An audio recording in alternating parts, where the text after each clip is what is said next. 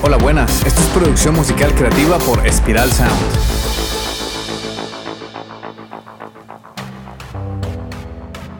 Hola, soy Ciro Galvis y hoy vamos a hablar sobre el reggaetón. Si bien eres hater o lover o simplemente te da igual, el podcast de hoy te ayudará a conocer un poco más sobre este género musical, su origen e historia. En un artículo de la BBC de Londres hecho por el periodista Ronald Alexander Claudio, pues este manda una breve historia del origen del reggaetón, un ritmo odiado por muchos y disfrutado por otros. La canción más icónica y que catapultó el éxito de este nuevo ritmo que podrás recordar es quizás Gasolina de Daddy Yankee, lanzada por allá en el año 2004 por el artista puertorriqueño. Pero el origen del reggaetón va mucho más allá de Puerto Rico, tiene también un lazo muy estrecho con Panamá. El ritmo da, que da paso al reggaetón es el llamado dembow y nació en los cantantes de reggae en español, que eran descendientes de los trabajadores de la zona del Canal de Panamá. El dembow es ese ritmo característico, el tum pa tum pa tum pa tum pa. Es el esqueleto del reggaetón. Otros dicen que el dembow se originó en Jamaica y no dejan de tener la razón porque como suele pasar, la música es un fenómeno que ocurre en muchos lugares a la vez y que sus orígenes pueden estar muy ligados a las migraciones de personas que incluyen el desplazamiento de su estilo de vida y costumbres a lo largo y ancho del planeta Tierra. Se calcula que entre los años 1903 y 1979 llegaron a Panamá 100.000 inmigrantes de Jamaica y de otras islas del Caribe. Los familiares de estos músicos que crearon el dembow, el padre del reggaetón, eran parte de los miles de trabajadores que Estados Unidos llevó de Jamaica a otras partes de las Antillas del Caribe para trabajar en la enorme y colosal obra del Canal de Panamá. Ese canal lo que hace es conectar el Mar Caribe con el Océano Pacífico. Cuando se terminó la obra y se construyó el canal, estos artistas que ahora eran nuevos panameños se quedaron sin trabajo y se mudaron a los barrios cercanos de la ciudad de Panamá, tomaron el reggae jamaiquino de sus antepasados y lo comenzaron a amoldar y traducir al español. Aquí es donde entra otro género musical de Jamaica que se llama el dancehall. Este género es prácticamente escuchar reggaetón pero en inglés o en el lenguaje antillano, que es una mezcla entre inglés, holandés y lenguas africanas, es como un mix, así como pasa en muchas islas del Caribe que se habla un idioma creol o criollo. Pues bueno, fue ahí en Panamá, según comenta Ronald de la BBC, que habían unos autobuses llamados los Diablos Rojos, que fue un medio de transporte privado establecido en Panamá en la década de los 70, que eran como emisoras de radio ambulantes, tenían tremendo equipo de sonido y los conductores de los buses le pedían a los artistas canciones personalizadas. Así es, esta música hablaba sobre cosas de barrio, la vida del barrio y los pasajeros de los autobuses también se fueron interesando por estos sonidos y esas letras. Y luego esa música hizo un viaje a Puerto Rico donde fue transformada en lo que hoy se conoce como reggaetón.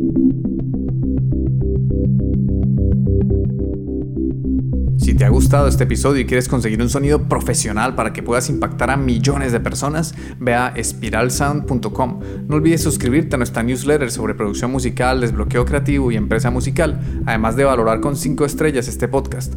Durante nuestros podcasts te iré mostrando lo que hago como productor e ingeniero, observaremos la música y el sonido desde diferentes perspectivas y comprenderemos todo el proceso de la producción musical, desde cómo surgen las ideas hasta lograr monetizarlas.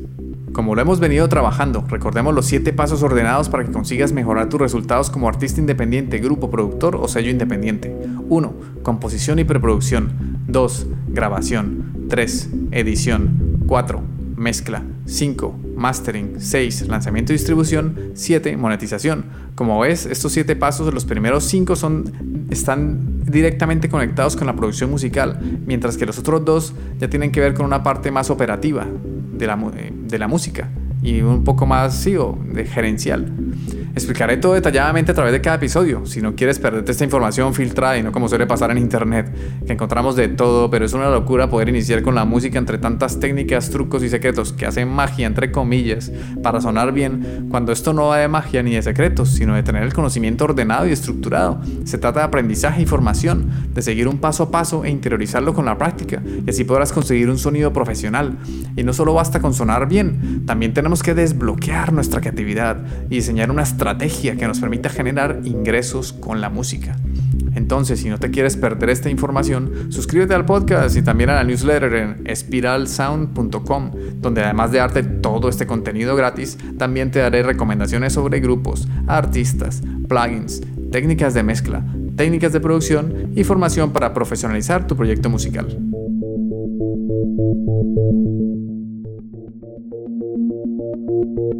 Bueno, listo, listo, que esto estaba bueno. Volviendo a lo que estábamos hablando sobre el origen del reggaetón, tendría mucho sentido si nos imaginamos a un productor musical, en este caso los productores, Looney Tunes, que son dos, yo pensaba que era uno, pero son dos manes.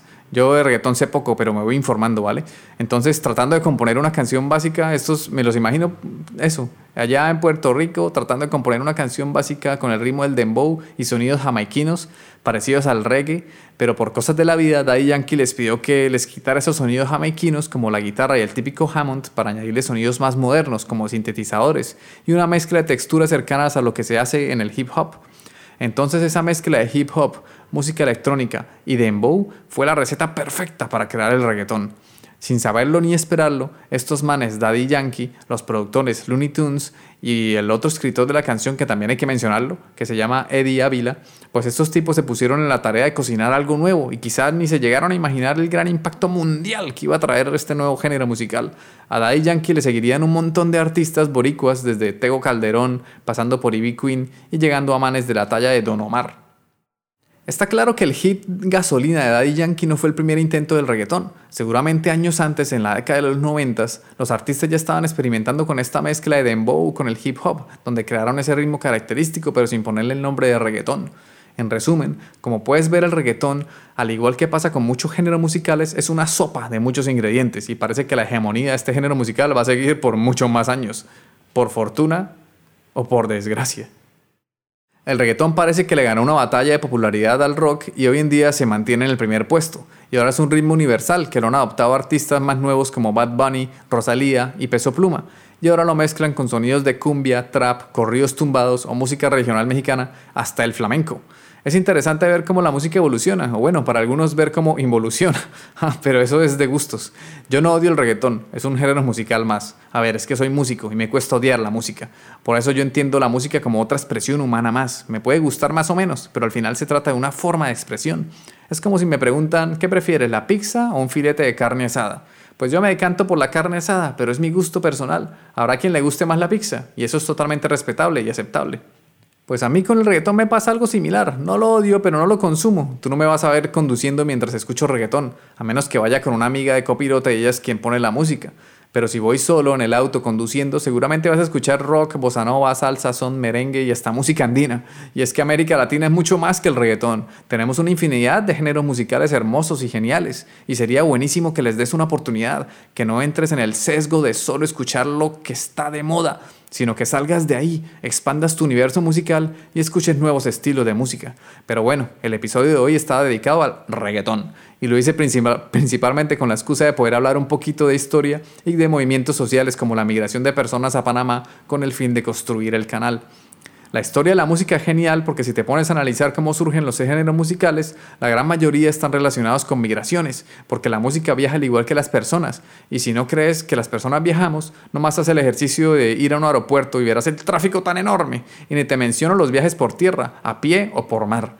Ok, esto ha sido todo por hoy. Espero que te haya gustado y que te haya aportado un poquito este episodio. Un abrazo y nos vemos pronto en el siguiente episodio.